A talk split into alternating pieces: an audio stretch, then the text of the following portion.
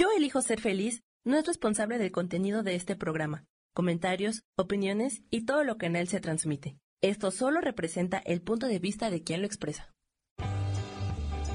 Yo elijo ser feliz presenta.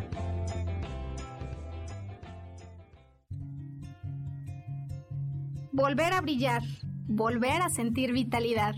Bienvenido al programa.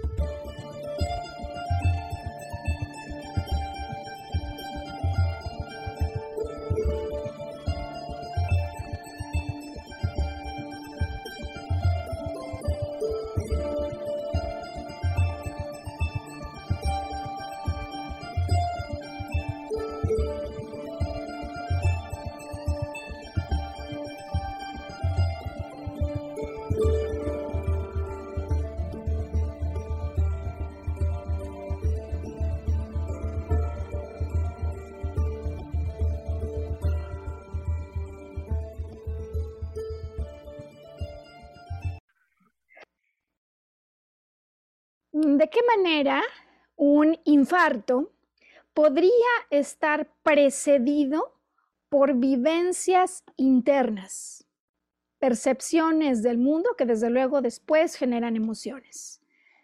¿Hasta dónde un trombo se puede vincular con problemas o conflictos que vivimos en ese mundo interior primero y que después se reportan en el exterior. Bueno, pues bienvenidos, bienvenidas. Hoy que estamos lanzando un nuevo podcast sobre un tema tan relevante y que además en la actualidad em, ha tomado tantas cámaras, ¿no? Y roba la atención de tantas personas trombos eh, y bueno, los temas de infartos que me parece que nunca dejarán de ser relevantes, ninguno de ellos.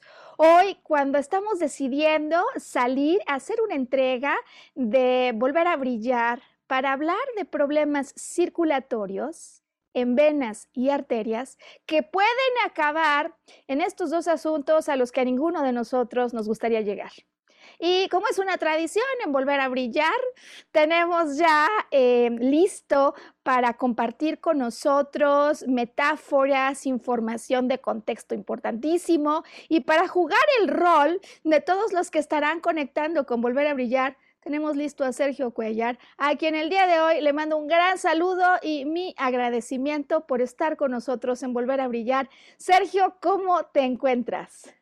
Muy bien, muy emocionado, Maru, porque creo que este es un problema latente en toda la población mexicana, este, tener los lípidos un poco elevados debido a la comida, que pues es tan buena, tan, tan rica, pero pues sí estamos muy acostumbrados a guisar con grasas, ¿no?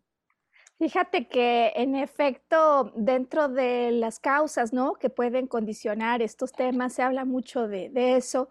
Y hoy vamos a complementar, ¿te parece, al auditorio con la perspectiva, déjame hoy diferenciar de la vivencia interior de la emoción. Hoy explicaremos por qué son cosas que aparecen en diferentes momentos, el famoso bioshock, la vivencia interna que la detona, y cómo esto puede llegar a condicionar problemas desde la perspectiva de la biodecodificación. Eh, este es el plan de vuelo que tenemos trazado, Sergio y yo, para el día de hoy. Primero se lanza Sergio, ¿no? Sergio y nos contará, no sé si es una película, una novela, una historia de vida real, así de esas que pasaron hace varios siglos o algo un poco más contemporáneo, que nos sirva como una metáfora para generar algunas analogías en relación al problema que vamos hoy a abordar o a los conflictos de naturaleza interior que digo que tienen que ver con problemas circulatorios y por cierto no lo digo yo. Eh, una vez que Sergio nos pone sobre la mesa la historia de salida, me gustaría hoy, por la naturaleza del tema y porque se trata de un asunto, decía yo, que ha cobrado una enorme actualidad, el asunto de los trombos, que me gustaría sí hacer, Sergio, un pequeño repaso sobre generalidades biodecodificación, qué es, de dónde viene, quién la propone, em, que, que, supone la biodecodificación para que con base en estas generalidades podamos entrar de lleno al mundo de venas y arterias fisiológicamente hablando, cuál es su, fin, su función. Y como sabes, nos gusta entrar en biología no por otra cosa. Nosotros no somos médicos, desde luego honramos el lugar de los médicos y tomamos como punto de partida el diagnóstico preciso que da un médico. Lo que hacemos es que complementamos esa vista con la vista del mundo interior, que es tan real que puede detonar, como hoy lo veremos, programas que empiecen a operar para ayudarnos a compensar nuestra falta de resolución ante un problema o un conflicto que vemos hasta que éste pueda quedar resuelto a grandes rasgos. Y entonces abordaremos en el caso de arterias, uno de los conflictos, Sergio, principales, ¿no? De más preocupación, que es el bloqueo de arterias coronarias, esas que irrigan al corazón, y bloqueo que puede llevar al infarto de miocardio, así como hablaremos en el caso de venas, de conflictos que pueden bloquear, obstruir venas, uno de los más frecuentes, eh, el de insuficiencia venosa. Y para concluir hablaremos de trombos que pueden ocurrir tanto en venas como en arterias. ¿De qué manera podemos hablar hoy acerca de vivencias internas, percepciones o conflictos que desde luego empezaron afuera, pero que nosotros vivimos muy adentro y que luego tienen repercusiones en el cuerpo. Me parece que digo que es un programón, Sergio, ojalá que así lo sea, porque hay cosas tremendamente reveladoras e importantes. Cuando yo me acerqué por primera vez a la biodecodificación, este en particular fue uno de los temas que más llamó mi atención. ¿Te parece, Sergio, si vamos inmediatamente con la metáfora? Con la historia, pues para ir calentando motores, ¿no? ¿De qué nos vas a platicar y de dónde podemos tomar punto de partida para lo que hoy queremos conversar? Bueno, pues esta es una, eh, es una película, es una película muy ligera que se estrenó en 1995 con alguien que a mi parecer es muy simpática, es Sandra Bullock.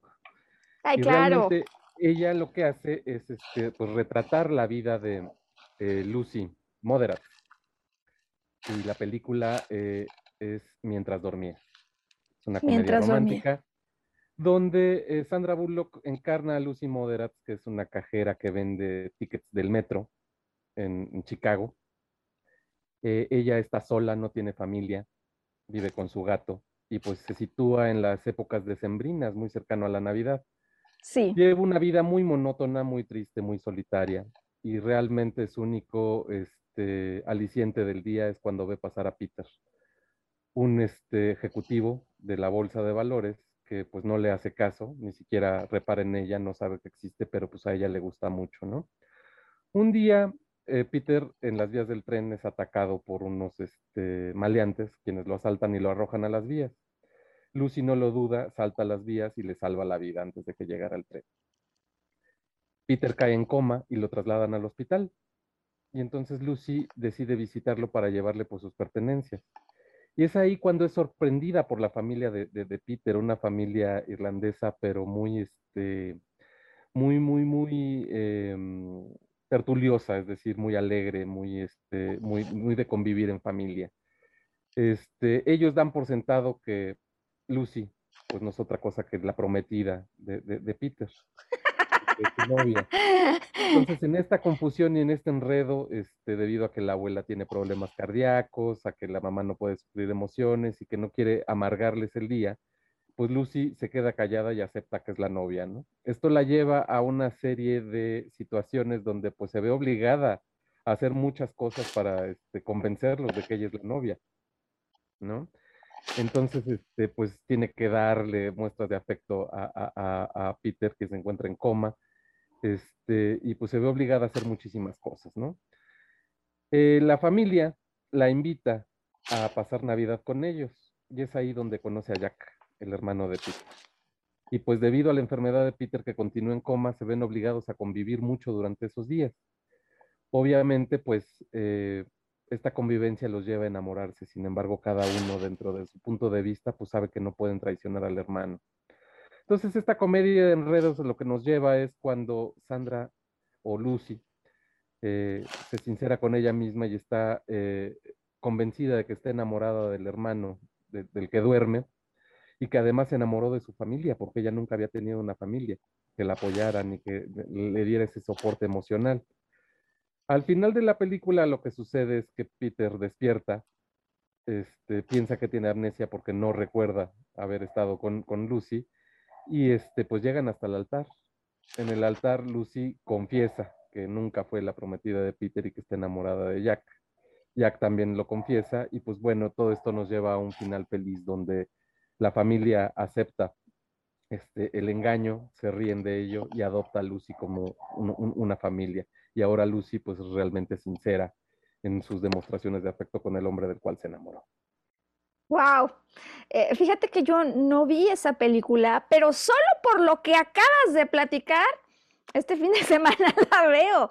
Eh, me parece que tu selección es óptima en definitiva porque sabes ya inmediatamente conforme tomo nota de esto que nos estás contando, identifico que hay temas en la trama que nos van a servir muchísimo hoy para platicar acerca de problemas circulatorios que pueden desembocar en el infarto al miocardio o en los trombos. Em, particularmente esos que tienen que ver, Sergio, con lo que nosotros llamamos mi territorio. ¿Te acuerdas que en los podcasts previos hemos empleado una pluma para hablar del conflicto de base? Traigo un color distinto porque en el caso de problemas circulatorios empezaremos hoy hablando con los problemas relacionados con arterias. Sergio, el conflicto de base es un conflicto de territorio. ¿Cuál es mi territorio? De alguna manera, Lucy, ¿no? Sandra Bullock, nos has platicado hoy, pues se adueña de un territorio que no le pertenece, ¿no? Eh, y, lo asume hasta sus últimas consecuencias, a punto de llegar al altar ante la amnesia, ¿no? Del accidentado. Em, la realidad es que finalmente la comedia termina bien, es decir, no es un drama, hoy no escogiste un drama para iniciar, pero ¿cuántas veces en la vida, Sergio, nos adueñamos de territorios que consideramos zona nuestros. Eh, hay programas que operan de manera automática en los seres vivos. Ya contaremos hoy la historia de los ciervos, que me parece impresionante. Pues bueno, hay programas que tenemos que van a hacer que en ocasiones querramos apoderarnos de territorios. Y a través de estos podcasts me parece que hay un tema sobresaliente, ¿no? Que queremos dejar siempre sobre la mesa, pues y es lo que puede implicar adquirir conciencia para tomar control de nuestra emoción, de nuestro estrés, para dejarlo a un lado y sobre todo para tomar ese control en lo que ocurre en nuestro cuerpo. Em, empecemos, ¿te parece, Sergio? Entonces, ya transicionando, vamos a dejar ahí el ejemplo, desde luego, luego vamos a regresar.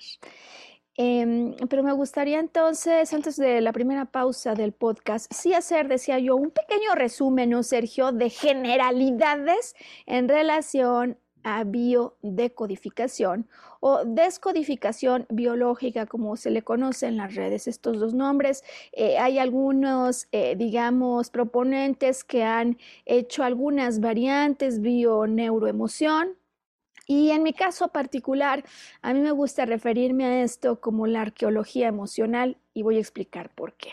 Primer lugar, fíjate que tengo aquí el libro del doctor eh, Hammer, no sé si se alcanza a ver, se alcanza a ver, Sergio. Em, esta es la versión en italiano, tiene en alemán, en italiano. Y para mí ha sido de veras un placer un agasajo poder leer de primera mano el pensamiento de quien se considera el pionero de esta propuesta. Él inicia con lo que él llama la nueva medicina germánica y aquí la presenta como su testamento de vida. ¿Quién es doctor Hammer? Bueno, pues es un médico internista, eh, radiólogo, eh, alemán, que por primera vez descubre y hace público su entendimiento acerca del rol que toman las vivencias internas en los padecimientos y enfermedades, algunos incluso como el cáncer. ¿De dónde viene esto? ¿Por qué Dr. Hammer se adentra en este mundo? Bueno, pues resulta que en los años 70, eh, 1978, él se enferma de cáncer. ¿Por qué se enferma de cáncer? Porque tiene un hijo eh, que estando en un barco, ellos están en Italia, ¿no? En una asignación laboral de Dr. Hammer, y estando en Italia, eh, cuando el hijo está con amigos en un barco, recibe una bala, pues eh, que no llegó al destino que se deseaba. Un príncipe italiano la dispara con una intención y finalmente la bala pierde esa intención y va a dar al hijo de Dr. Hammer. Cuatro meses después, el hijo muere en los brazos de Dr. Hammer y como consecuencia de esa muerte, tanto el Dr. Hammer como su esposa eh, debutan con cáncer. Así le dicen, ¿no? En el mundo médico, debutan con cáncer.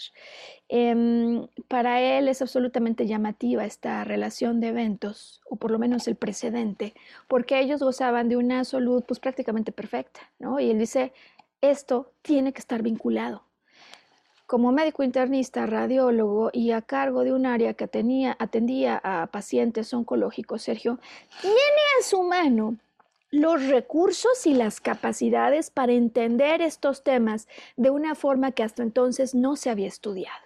Se adentra no solamente en los expedientes clínicos de pacientes oncológicos, sino que puede tener charlas y conversaciones uno a uno con ellos para descubrir que detrás de esas enfermedades siempre hubo antes, por ejemplo, en los pacientes que tienen cáncer, como él, de testículos, un shock brutal por la pérdida de un hijo. Desde luego, todavía más convencido que esto tiene que tener explicaciones de otra naturaleza, Dr. Hammer se pone a revisar tomografías, imágenes cerebrales y llega a muy diversos eh, hallazgos que para simplificar hoy las cosas presentaremos como de manera muy sucinta ya en relación solo a los problemas circulatorios. Bueno, en aquel momento, los años 80, hace desde luego sus propuestas, sí en un tono muy desafiante de la medicina conversional y como ocurre en la Tierra cuando nos polarizamos, ocurren choques, ¿no? conflictos. Em, finalmente hay una gran aportación, desde luego un gran testamento, que muchos médicos europeos eh, retoman, continúan, y desde luego esto pues, se ha avanzado muchísimo. Hay diccionarios bioemocionales que tú puedes consultar, es una información de acceso de carácter universal, todos podemos eh, verlos. Eh, desde luego, el que nos puedan ayudar a interpretarlos o el que nos den una guía es muy importante. Em, de acuerdo con la biodecodificación, entonces, Sergio, ocurren eventos en la vida de todos los seres vivos, pero incluso animales, ¿eh, Sergio? Eh, eventos, como íbamos a poner el ejemplo, decía, con ciervos, que en primer lugar se tornan amenazas de la noche a la mañana, o déjame incluso como dramatizar, porque así es como es esto, no es ni siquiera de la noche a la mañana, es de un instante al siguiente. Yo no lo vi venir y de pronto aparece ante mí algo que amenaza. ¿Qué amenaza, Sergio? Amenaza mi capacidad de satisfacer necesidades implícitas en mi naturaleza. Déjame decirlo hoy, biológica. Desde luego, necesidades como hablar, comunicarnos, como alimentarnos, como reproducirnos, pero también interesantemente, y como hoy hablaremos, necesidades, por ejemplo, relacionadas con la certidumbre de un territorio, este es mi territorio, o necesidades relacionadas con mi pertenencia a un grupo, mi capacidad de conectar, de no sentirme separado del grupo, eh, y necesidades en relación a mi propia identidad, quién soy yo. Creería uno que se trata de asuntos del ego y creería alguno que en algunos casos incluso se trata de asuntos que se pueden de alguna manera, ¿cómo explicar?, hacer menos.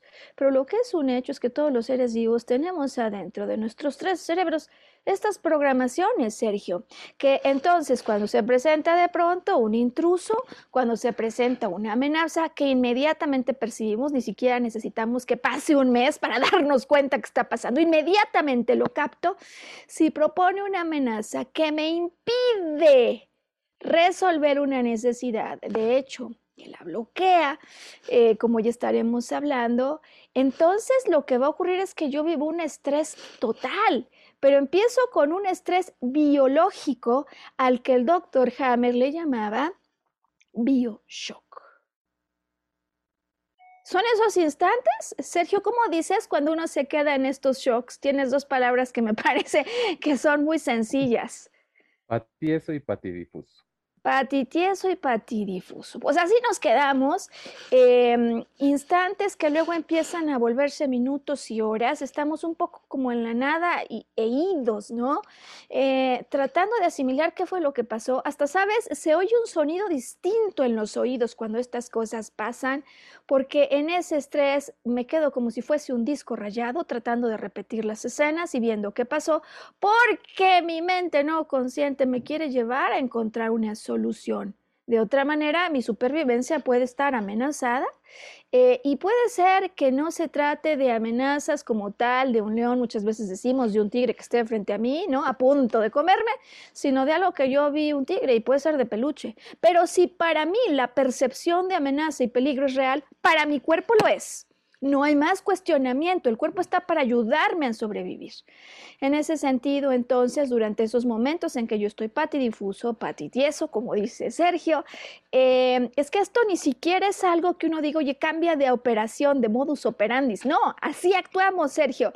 Nos quedamos en silencio, con la sensación de impotencia porque no pude resolver, desde luego sin bajar el nivel de estrés, dando vueltas para ver cómo repetimos la escena y aun cuando ya pasó, tratamos de resolver lo que no vamos a poder. Aquí el asunto... ahora que lo mencionas, eh, hay un símil muy, muy interesante, ¿no? Obviamente. Por favor. Una máquina es una máquina. Pero ¿qué ocurre? Yo creo que a todos nos ha pasado cuando de repente la máquina se cuaja. ¿No? Hablo de una computadora Ah, ok, sí, la, máquina no, cuaja. no, no obedece ni para atrás ni para adelante, simplemente se congeló. Ándale, pues. Si un técnico en computadoras nos explicara lo que sucede, es adentro hay dos tipos de discos, un disco que está girando, que es este el disco duro interno, o hay otras máquinas que son de memoria sólida, que es decir, este, traen su, memoria, pero por lo general estos discos se ciclan. Entonces, cuando la máquina está tratando de recuperar memoria, ahorita que lo dijiste, dándole vueltas, dándole vueltas, la máquina se lleva un shock por alguna circunstancia. ¿Sí? Pero este, el disco, que es el que opera todo, está dando vueltas, dando vueltas, dando vueltas, porque no encuentra la solución para salir de ese loop en el que entró. Exactamente, no podría haber encontrado yo mejor definición. El loop, el loop dices en el que a veces nos anclamos y es que el día empezó de otra manera, yo no sabía que las cosas se iban a poner así. Y aquí el problema es, por supuesto, la intensidad del bioshock puede ser enorme, brutal, como esa que está ligada a problemas cancerígenos. O puede ser además, y o, ¿no? Una intensidad, Sergio, que, que, permanece constante, constante, constante, constante. ¿Qué pasa? Es que uno no puede vivir así, es decir, eso hace que no tengas ni ganas de comer, ni puedas dormir bien. Eh, desde luego es que no te puedes concentrar en nada. Estás en eso, tratando de resolver algo tú y la nada juntos. Y, pues esa no es una manera de vivir. Si así estuviéramos diario, eh, estaríamos verdaderamente amenazados, ¿no? Un animal así en la naturaleza puede ser fácil presa de otros. Y como eso, Estamos programados internamente para que no ocurra, es decir, cerebro opera a nuestro favor, a favor de nuestra supervivencia, naturalmente cuando identifique que hay un problema, una amenaza percibido como tal, que lleve a tal estrés que no se logra resolver, el cerebro va a convocar a los órganos que puedan venir a ayudar a resolver el problema, como hoy vamos a explicar en el caso de problemas circulatorios. ¿Te parece, Sergio? Vamos empezando con la anatomía, ¿no? El corazón, la función de venas y arterias. Ahí hacemos la primera pausa y al regresar empezamos ya con problemas de arterias para que en la segunda y última parte hablemos también de los problemas de venas. Bueno, Corazón, ¿no? Fisiológicamente hablando, Sergio, eh, esta es la segunda vez en nuestros podcasts que hablamos de temas vinculados al corazón. Eh, recordaremos todos que como un miocardio, miocardio, ¿no? El músculo, pues, es una bomba, eh, opera como tal, que se encarga fisiológicamente de enviar sangre al cuerpo, que no solo es sangre, es oxígeno, es alimento, así como de recibir de regreso sangre em, para poderla canalizar para su limpieza. En este sentido, el corazón, en términos de biodecodificación, Sergio, representará la casa, el hogar. Em, problemas relacionados con el sistema circulatorio, entonces, tienen una connotación de casa, problemas que vivo en casa, con mi familia. Pero también, Sergio, metafóricamente hablando, con mi familia extendida, como la familia de Sandra Bullock, con la que se va a relacionar. Esos problemas que se viven al interior de una familia extendida también pueden tener que ver con asuntos del corazón, pero es que también para algunos la familia extendida es el trabajo, ¿no? Mis hijos. Eh, yo me considero el padre o la madre del equipo con quien trabajo. Entonces, temas relacionados con casa, con familia y con trabajo son asuntos que cuando entran en conflicto podrían venirse a representar a través del aparato circulatorio. En este sentido, las arterias son los vasos sanguíneos, esos conductores que me van a permitir que la sangre oxigenada llegue a diferentes partes del cuerpo. Eh, empiezan grandes y a medida que van llegando hacia las diferentes partes del cuerpo, se van reduciendo en su tamaño, arteriolas y capilares. Y las venas que parten de allí y hacen el camino de regreso, entonces empiezan pequeñas y son mucho más grandes ya, ¿no? Cerca del corazón. Y me imagino que recordarás esas imágenes que veíamos cuando estábamos en la escuela, arterias en color rojo y las venas en color azul. Em, las venas tienen em, sangre que circula eh, por ellas naturalmente, como viene ya el dióxido de carbono y algunos desechos metabólicos en color rojo más intenso eh, y tienden a ser más superficiales las venas que las arterias. Entonces, ya habiendo expresado esto, finalmente aquí el paralelismo, Sergio, que me parece importante que hoy planteemos, porque si lo entendemos, si esta parte alguien la agarra aquí, ya tiene la mitad del camino de biodecodificación hecho. ¿En qué sentido? Dado que las arterias son estos vasos sanguíneos que transportan sangre, decíamos, oxígeno y alimento a diferentes partes del cuerpo, la analogía opera literal. Cuando hay un problema con arterias, lo que nos tenemos que preguntar en primer nivel es, por qué razón no puedo llevar o transportar oxígeno a alguna parte del cuerpo. Ya metafóricamente, ¿por qué razón no puedo alimentar, por ejemplo, a mi familia? Es decir, a las diferentes partes del cuerpo familiar. ¿Qué razón hay? Primera pregunta. Segunda pregunta, cuál es el conflicto que estoy viviendo en mi interior, en mi percepción del mundo, que vivo o asumo como si debido a esto yo no voy a poder alimentar a mi familia, en generalidades. En el caso de las venas, que viene de regreso, eh, sabemos que fisiológicamente hablando, las venas me van a ayudar a regresar a casa. Primera pregunta cuál es el conflicto que estoy viviendo por el cual siento o percibo que no puedo regresar a casa.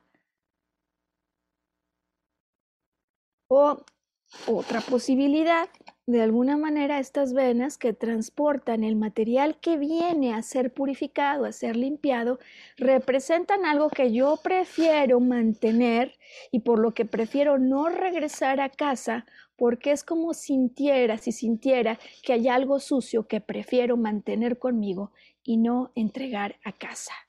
Sonarían cosas como de novela de Agatha Christie, Sergio, y no lo son, porque en la manera en la que percibimos el mundo, a veces uno hizo cosas que fueron no intencionales y siente que por eso no puede volver a casa, o a lo mejor alguien se enferma y no quiere que lo vean enfermo en casa, ¿Me explico? Es decir, se trata por ahora del conflicto de base, es decir, yo no puedo regresar a casa o no puedo enviar alimento.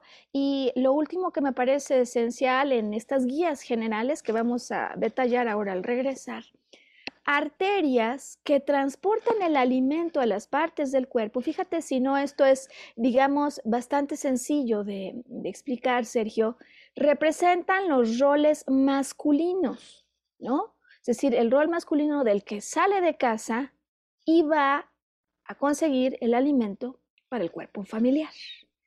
Es decir, que los problemas que se van a generar en relación con las arterias, típicamente los vivo como conflictos cuando yo soy el padre, cuando tengo un conflicto con mi padre o cuando tengo un conflicto con la figura de autoridad que representa el padre.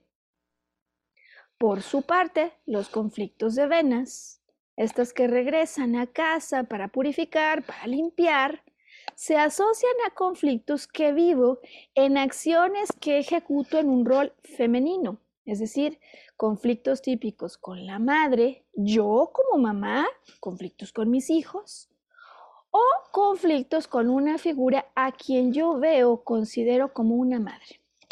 Esos son los, digamos, términos genéricos. Em, vamos a hacer aquí la pausa.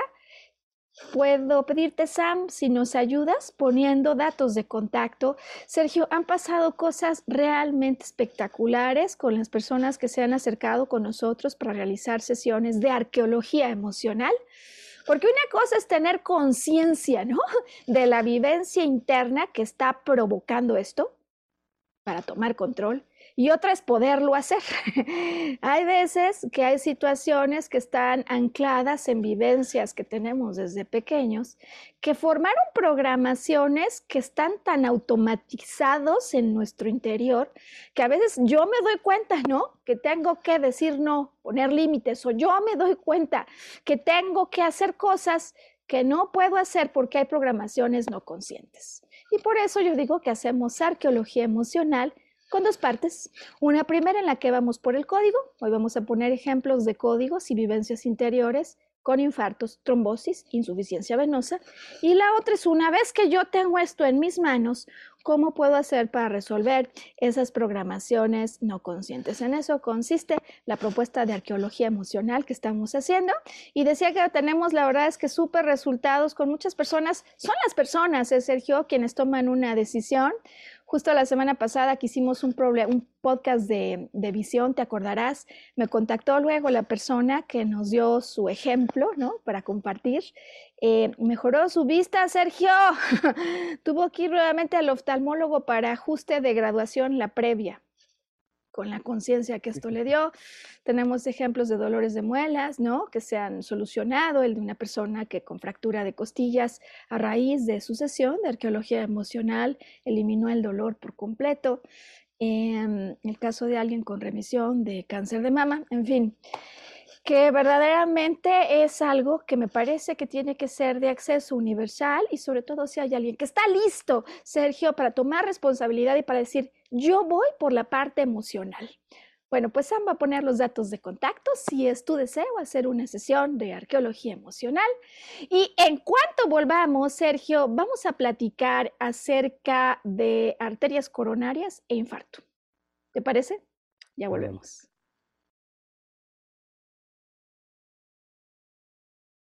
Bueno, pues volver a brillar. Hoy estamos en este podcast abordando desde la perspectiva de la biodecodificación los problemas circulatorios relacionados con arterias y venas que pueden desembocar en el primer caso en un infarto al miocardio y en el segundo eh, insuficiencia venosa hoy.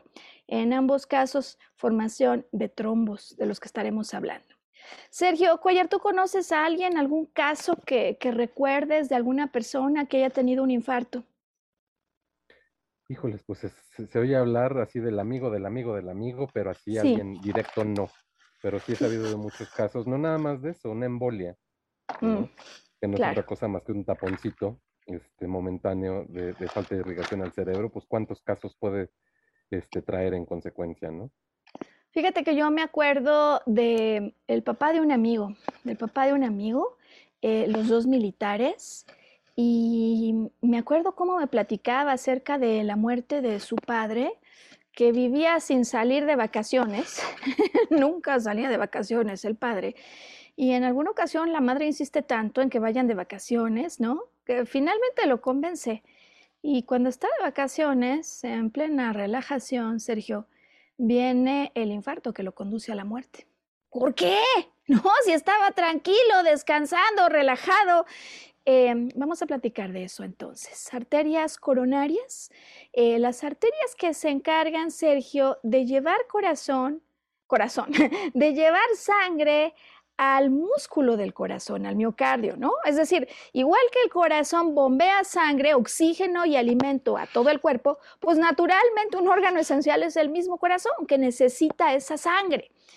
Em, estas arterias coronarias, sin embargo, podrían llegar a presentar bloqueos, ya lo decías tú al arranque, por colesterol.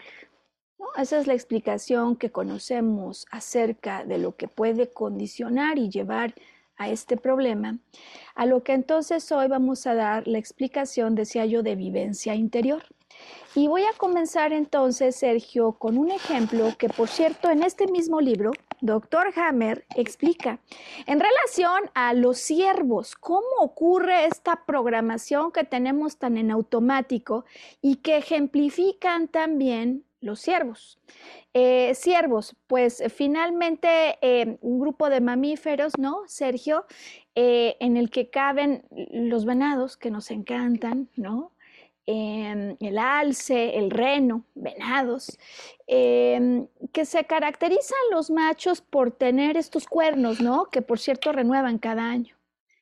Es interesante, fíjate, el comportamiento de los ciervos.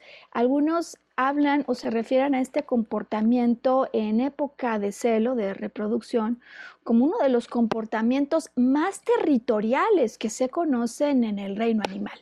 Eh, yo no lo sabía, ocurre que los ciervos, los venados, por ejemplo, Sergio, viven de la siguiente manera, la manada, ¿no? Con eh, las hembras que tienen a sus crías y que viven con algunos ciervos jóvenes. Eh, ¿Qué tan jóvenes? Dos, tres años.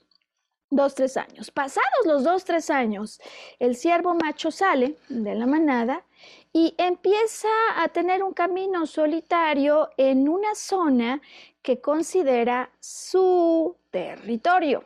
Eh, imaginemos, ¿no? Esos parajes fabulosos, ¿no, Sergio? Eh, de agua, pasto, ¿no? Curiosamente estamos ahora empezando octubre, ¿no? Pues entre septiembre y octubre, Sergio, se da la época de celo en los ciervos. Y curioso, el macho empieza a hacer unos sonidos para atraer a las hembras, pero empieza a vigilar, ¿no? Lo que cuentan es empieza a vigilar ahí en su territorio, cuando las hembras vienen así en trabajo de campo, ¿no?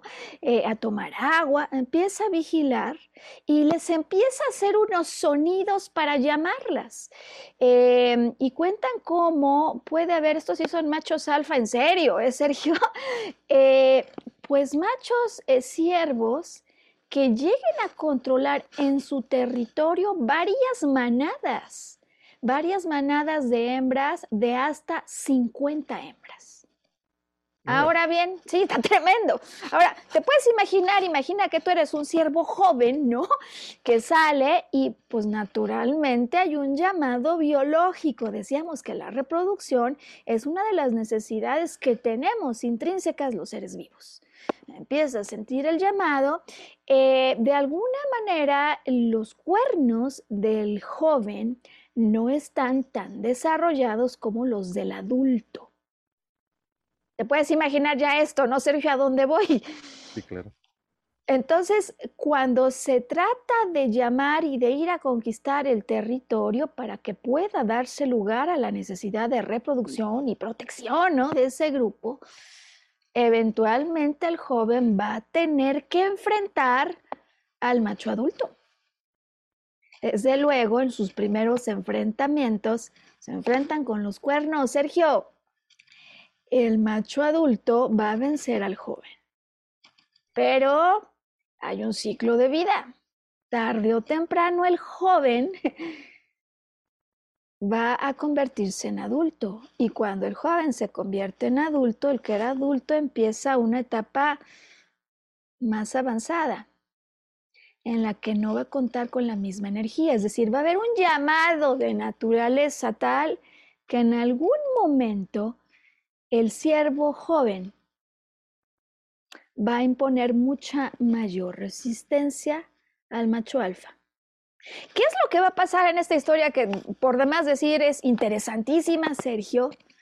¿De qué manera el macho alfa llama a mayor energía para el combate, sino a través del bombeo de sangre que lleva oxígeno y alimento a los diferentes órganos de su cuerpo? Ahora fíjate esto que a mí me parece que si simplemente se sigue nos explica y ahí está la clave. Si yo necesito bombear más sangre, entonces eh, a través de estas arterias hay un espacio que se llama luz. Imagínate que en esta pluma que tengo yo aquí es la parte central, ¿no? Donde está la tinta.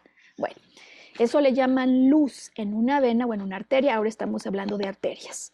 Como yo necesito bombear más sangre más rápido, hacia los órganos del cuerpo para aumentar la energía y defenderme, esto significa, ¿no?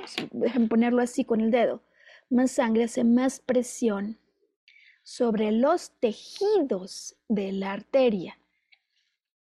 Si es como si empezaran de alguna manera a tratarse de alargar, ¿verdad, Sergio? Eh, esto los va a lesionar a los tejidos. Eventualmente les va a producir úlceras, ulceraciones, lesiones a estos tejidos que entonces alguien tiene que venir a reparar. ¿Quiénes son los encargados de reparar los tejidos? Sino esos lípidos de los que nos has hablado, placas, colesterol. Curioso entonces cómo el ciervo macho adulto que se viene a defender del territorio em, bombea primero mucha más sangre, pero después eventualmente esas lesiones se tienen que reparar con placas que pueden provocar infartos.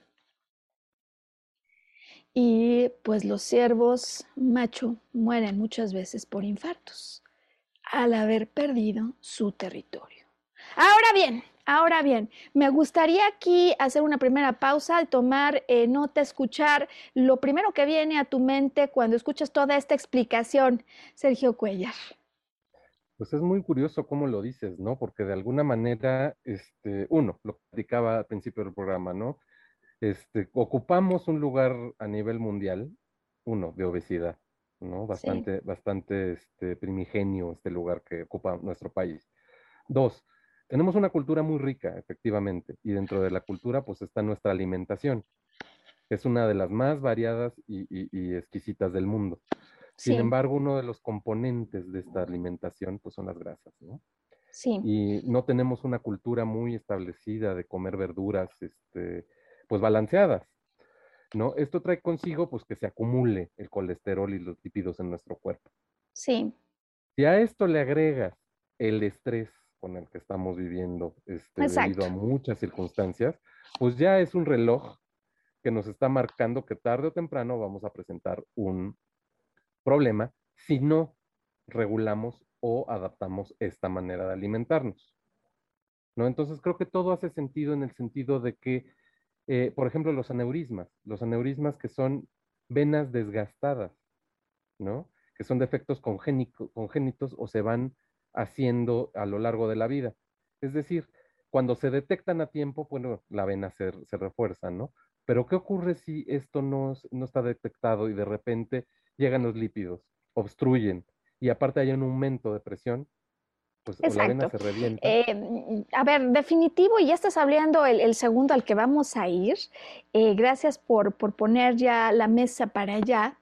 Eh, ciertamente todos estos precedentes que has dicho, ¿no? Es decir, que, aquí es innegable que eso está, ¿no? Em, el asunto que me parece que verdaderamente la biodecodificación viene a complementar es el entendimiento de la vivencia interna que puede acabar entonces la cadena de todos estos precursores. Em, y, sabes, me gustaría solo poner el ejemplo, decía yo el caso del amigo militar que su papá muere cuando se va de vacaciones, de lo que puede pasar en el caso de vida real y cómo dentro de biodecodificación, al hablar de dos partes en un padecimiento, va a quedar todavía más claro cómo ocurre el proceso desde la perspectiva vivencia interna y cómo se conecta con lo que se sabe perfectamente en términos fisiológicos. Déjame poner este ejemplo, porque pusimos el caso del ciervo y alguien dirá, pues sí, pues, siervos, finalmente. Ok, pongamos el caso de una persona, como hay cientos y miles de ellos, Sergio, que se ha dedicado a ser todo un emprendedor familiar, ¿no? Empresas familiares, chicas, medianas, algunas hasta grandes, eh, donde el papá tiene varios hijos, a los hijos les da parte, ¿no? Participan en la conducción de la empresa y llegados algunos los 60, 65, 70, algunos llegan a los 80, pues empieza el asunto de la jubilación o del retiro. ¿No? Que muchas veces los grandes emprendedores lo que menos quieren es retirarse, si toda su vida se han dedicado a eso, es decir, ven su trabajo como una enorme extensión de su familia, en la que, por cierto, muchas veces, Sergio, pasan más tiempo que con su propia familia. Entonces, se trata de un territorio, ¿no? Ya de entrada. Imaginemos el caso, eh, y digo que es hipotético, pero representa muchísimas personas, de la mujer que empieza a decirle al marido, ya sabes que te veo muy cansado, cada vez más estresado, y, y, pienso que la empresa ya está en un muy buen nivel y deberías considerar la posibilidad de tu retiro. Habla la familia, estas cosas de la sucesión, Sergio, a veces toman años, ¿no? Finalmente, un día se toma el acuerdo y los hijos deciden que ellos van a tomar el control. Si te recuerdas, decíamos que arterias y venas son vías de conexión. Conexión. Comunican. Además de que llevan sangre, comunican, conectan. Imagina entonces lo que puede ocurrir cuando, después de que han tomado la decisión de separación, el padre una semana después regresa. Imagínate que regresa a arreglar su oficina y de pronto no le dejan ni entrar, ¿no? Estas cosas que a veces pasan shock territorial total, ¿no? Pero es que no puede ni tener la conexión con los empleados, que era parte de lo que le daba vida. Eh, estos ejemplos se pueden volver situaciones sumamente duras, intensas, complejas, ¿no? De manejar. Y déjame poner el ejemplo para que acabemos el caso completo. El padre regresa, entonces finalmente después de que se arman allí los de palabras, finalmente ya lo dejan estar en su oficina y hacer algunas cosas, los hijos no quieren que se meta con el control operativo, todas estas cosas que ocurren, lo que es una enorme amenaza al territorio, como habíamos platicado en el caso del ciervo macho.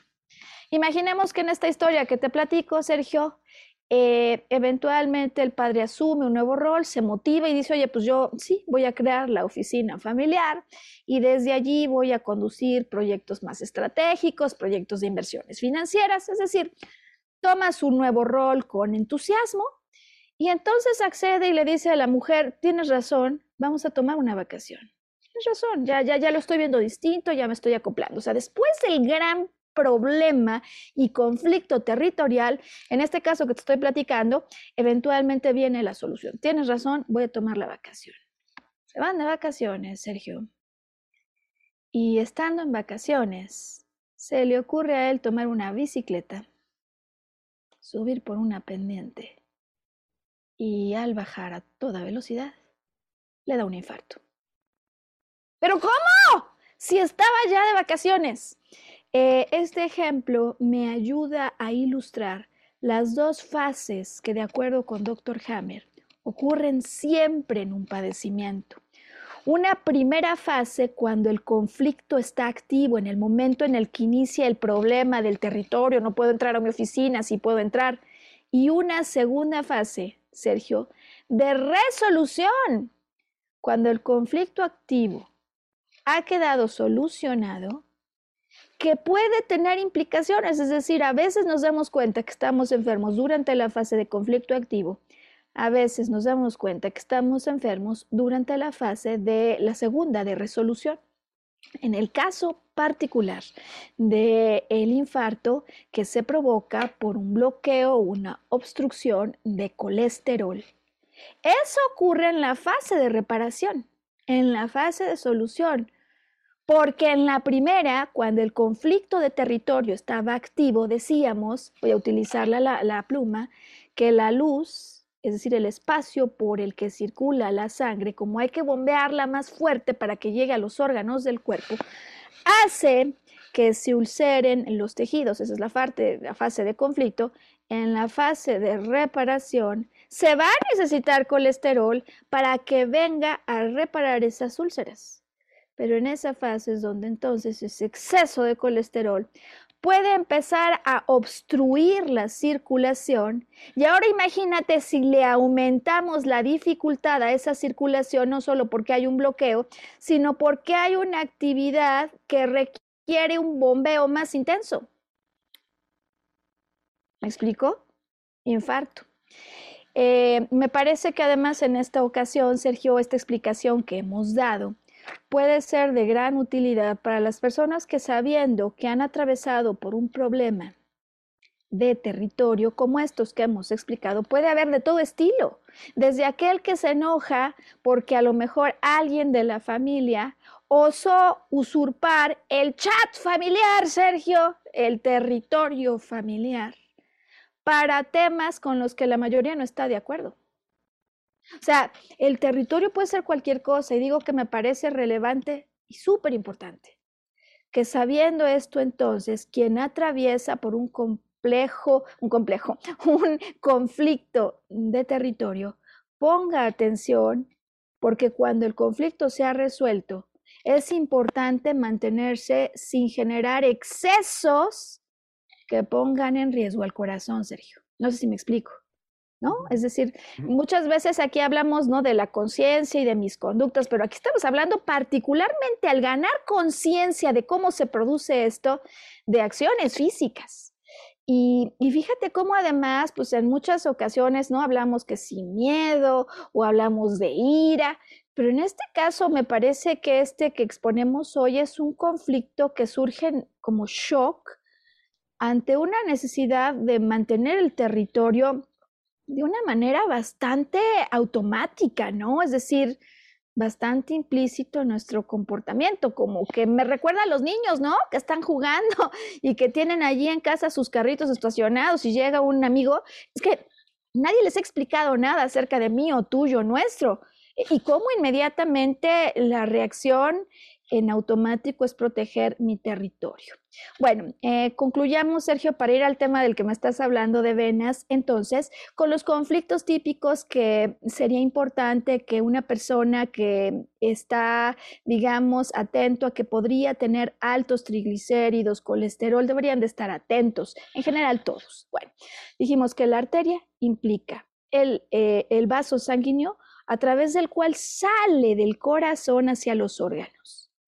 A veces sale algún miembro de la familia, alguna persona, eh, y yo veo con culpa a Sergio su salida. O pienso que a lo mejor si yo hubiera o si yo no hubiera. Atención a esos, porque son temas en los que algo salió, ¿no? Finalmente a través de las arterias y, y yo hubiera querido que no saliera. ¿Te fijas, Sergio? Si yo quisiera que alguien no saliera, pues es como que de alguna manera implícitamente puedo estar llamando a una obstrucción a través de las arterias. Bueno, desde luego estamos hablando, ya decíamos, de conflictos de territorio, pero también podría llegar a haber conflictos de no quiero dejar casa. ¿No? Mi corazón, finalmente, el hogar, yo no quiero dejar la casa eh, y otros también sobre los que hay que tener mucha atención, Sergio, porque es lo que ocurre en el caso del siervo, yo tengo toda la energía, estoy listo, pero eventualmente no puedo pasar a la acción por alguna razón. Entonces, esto como, digamos, los problemas generalizados. Ahora bien, hagamos el circuito de regreso. Decíamos que las venas son em, las encargadas. ¿Qué puede hacer que yo no quiera regresar a casa? Finalmente, la sangre que regresa al corazón, el corazón, la casa. ¿Por qué no podría regresar a casa? Fíjate que los problemas de venas en general, Sergio, tienden a presentarse en mujeres, y me lo decías ya eh, al arranque, además en extremidades, ¿no? ¿Has oído de las varices? Sí, claro. Tienden a presentarse en mujeres, en varices, en piernas, y recordaré entonces aquí el caso de una amiga muy querida, a quien le mando un gran saludo, a quien en algún momento la acompañé a urgencias médicas de un hospital aquí en la Ciudad de México porque tenía una pierna súper hinchada, además muy doloroso, eh, que fue eventualmente diagnosticado, Sergio, como insuficiencia venosa. Y ella me había estado preguntando, Maru, ¿puedes hablar de esto? ¿Por qué insuficiencia venosa? ¿De qué manera eh, insuficiencia venosa? Bueno, esta es la situación. Venas, decíamos, representan la figura de madre. La figura de madre que ayuda a limpiar, a purificar. ¿Qué conflictos podrías experimentar, sobre todo si estamos hablando de la región de las piernas, Sergio, que soportan finalmente la carga? ¿Estás de acuerdo? Cuando yo me paro, mis extremidades inferiores soportan la carga. Entonces, problemas vinculados con venas, sobre todo en extremidades inferiores, estarán hablando de una carga que yo siento que no puedo soportar. Por ejemplo, eh, carga en relación a la madre, a mi rol como madre o a alguien que veo como tal, decía por un lado, o por el otro, por ejemplo, esas culpas que a veces uno tiene, oye, yo estoy enfermo, no quiero que me vean mal en casa, pero necesito su ayuda, entonces sí quiero, pero no puedo regresar a casa. Esos serán, Sergio, los temas generalmente vinculados a problemas de una insuficiencia venosa que están reportando, registrando lo que metafóricamente estoy viviendo. Ella me decía, pues sí, claro que yo hubo una época de mi vida en la que no quería regresar a casa. Ella tuvo un problema bipolar por el cual no podía estar sola. Sin embargo, para ella regresar a casa significaba toda una carga y esto, imagínate que diario estás con el asunto de tengo que regresar, pero no quiero regresar.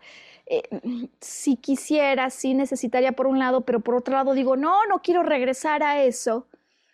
¿Qué es lo que empieza a generar eso? ¿No? Porque el hecho de sentir que no puedo regresar o que algo me está bloqueando el regreso a casa o que yo no quiero regresar a casa, Sergio, finalmente puede generar estos bloqueos. Igualmente, eh, digamos... El cuerpo humano es tan maravilloso, es una maquinaria perfecta, ¿no? Pero cuando abusamos de estas emociones, al final de cuentas el, cuerpo no es otra cosa más que el estuche del alma y el alma donde tenemos esas emociones, este, pues se presentan estos problemas. ¿no? Y, fíjate, sí, estás dando realmente la respuesta a muchas preguntas. Fíjate que, hombre, a veces decimos, pues abusamos, y sí sabemos que abusamos cuando comemos y nos pasamos de listos, no hacemos ejercicio, cosas que sabemos que debemos hacer, ¿no? Pero a mí me ha parecido interesante en este acompañamiento de biodecodificación a muchas personas poder eh, empáticamente escuchar vivencias, porque a veces nosotros no lo hacemos adrede. Oye, quien sufre porque tiene que ir a casa, pero siente mucho peso, o sea, finalmente Sergio sí está viviendo adentro en su interior como un torbellino, como un torbellino que solo hasta que vemos un poco más de luz podemos comenzar a poner en orden y a detener un poco, ¿no? Em, en este sentido, entonces, Sergio, me gustaría culminar ya con la explicación que después de lo que todo hemos, de todo lo que hemos hablado hoy, pues es obvia. Digo es obvia porque alguien que nos ha seguido pienso que lo va a poder entender inmediatamente. ¿Qué ocurre entonces en una, en una trombosis de venas o de arterias? Bueno, pues lo que ocurre como una segunda fase de reparación en el conflicto que yo viví es que finalmente va a haber un coágulo de sangre, la formación de un trombo que estaría bloqueando esa vena o esa arteria. En el caso de la trombosis arterial, esto es interesante, Sergio, arterial, no puedo llegar, ¿no? La sangre que porta alimento y oxígeno no puede llegar hasta los órganos eh, que se entienden en esta metáfora, decíamos, como las diferentes partes del cuerpo familiar, hijos. Hay quienes viven el conflicto de artrosis, eh, perdóname, de trombosis arterial, como no puedo contar con mis hijos o no puedo llegar a ellos. O fíjate este otro, mi familia me impide llegar a un territorio distante. En el caso de la trombosis venosa, eh, decimos, decía yo ya, que la vena es la vía de regreso al corazón. No puedo volver a casa. No puedo volver a casa porque posiblemente no puedo contar con mis padres o porque yo pienso que son una carga, así lo siento, así lo percibo, o porque yo tengo tal culpa por algo que ha ocurrido que siento que le he fallado a esta familia y no puedo regresar. Pues ahí, Sergio, las pautas que queremos hoy entregar a quienes conectan con volver a brillar para poder hacer una propia identificación de esos temas con los que podríamos contribuir sin quererlo, sin saberlo, a que ocurran estas obstrucciones en venas o arterias. La solución, desde luego, como sabemos, tiene que ver con ofrecer al shock que ha ocurrido una posibilidad, una alternativa en el primer caso, en el caso del infarto, decíamos la solución se va a dar, pero atención que hay que complementar con una acción física de no poner tal nivel de presión que cuando está en reparación eh, la arteria, entonces se produzca el infarto. En todo caso, el hecho de tomar esta conciencia cerramos como empezamos hoy el podcast, debe ayudarme a poder tomar mayor control de lo que está ocurriendo. Es posible que yo no pueda cambiar la manera en la que me relaciono con mis padres. Pero si yo ya sé que eso es así, puedo empezar a ver las cosas con un mayor entendimiento y con percepciones que hagan que la carga que yo sentía la vea distinta. ¿Qué otra cosa se te ocurre, Sergio, recomendar ahora que estamos ya concluyendo este podcast? Pues siempre estar atento, ¿no? O sea, el cuerpo es muy sabio y manda muchísimas señales. Todo lo que venimos repitiendo desde los últimos programas es abrir los oídos a lo que nos está gritando el cuerpo porque la boca no puede. Y diría yo, atención a esos bioshocks, Sergio. Puede ser que alguien diga, no, pues yo no sé qué es eso del bioshock. Bueno, pero lo que sí sabemos son esos momentos de estrés que de pronto, Sergio dice, nos vuelven patidifusos. ¿Y qué más, Sergio? Se me olvida siempre. Patitiesos. Esos momentos sí lo sabemos. O sea, esos malos días en los que estuvimos distraídos, no nos pudimos concentrar, nos fuimos a la nada, vivimos un conflicto con el que no habíamos amanecido, eso sí lo sabemos reconocer, Sergio. Y cuando eso es así, importante entrar en contacto con lo que está ocurriendo, muy útil poderlo escribir y encontrar una solución para no permitir que se prolongue tanto en el cuerpo esta vivencia interior que es incómoda, que el cuerpo tenga que entrar en acción para compensar. Y pues hasta aquí llegamos, hasta aquí llegamos hoy con esta introducción a los problemas circulatorios a través de venas y arterias. Em, vamos a pedirle otra vez a Sam que nos ayude poniendo para finalizar la imagen con datos de contacto para las personas que a raíz de esta información quieran mayor informes, eh, mayores informaciones y eh, pues además estén en deseos de darle la oportunidad a la biodecodificación de operar como un complemento, el complemento de las vivencias internas, el complemento que luego se vuelven esas vivencias emociones y cómo a partir del conocimiento podemos aumentar nuestra conciencia y nuestro control de lo que está ocurriendo. Pues Sergio, gracias mil por traernos la historia de Sandra Bullock. Te prometo que la voy a, la voy a ver. Eh, y me gusta para terminar, ¿sabes? ¿Por qué?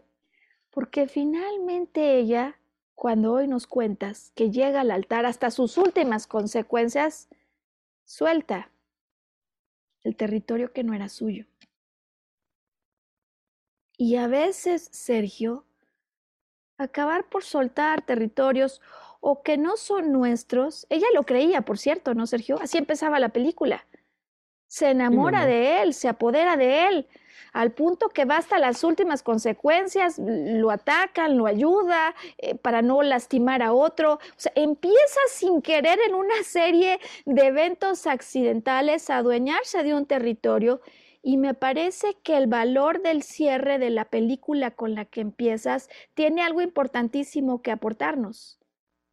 No adueñarnos de territorios o que no son nuestros, Sergio, o que creímos nuestros, o que han dejado de ser nuestros, cuando hay otras cosas que pueden volverse mucho más atractivas para nosotros. Pues gracias mil, Sergio, por traer esta historia y mm, deseamos éxito al auditorio en su proceso de conciencia y en resignificar para que puedan elegir ser felices y conectar con nosotros en una semana más. Gracias mil, Sergio. A ti, Maru, hasta la próxima. Hasta entonces.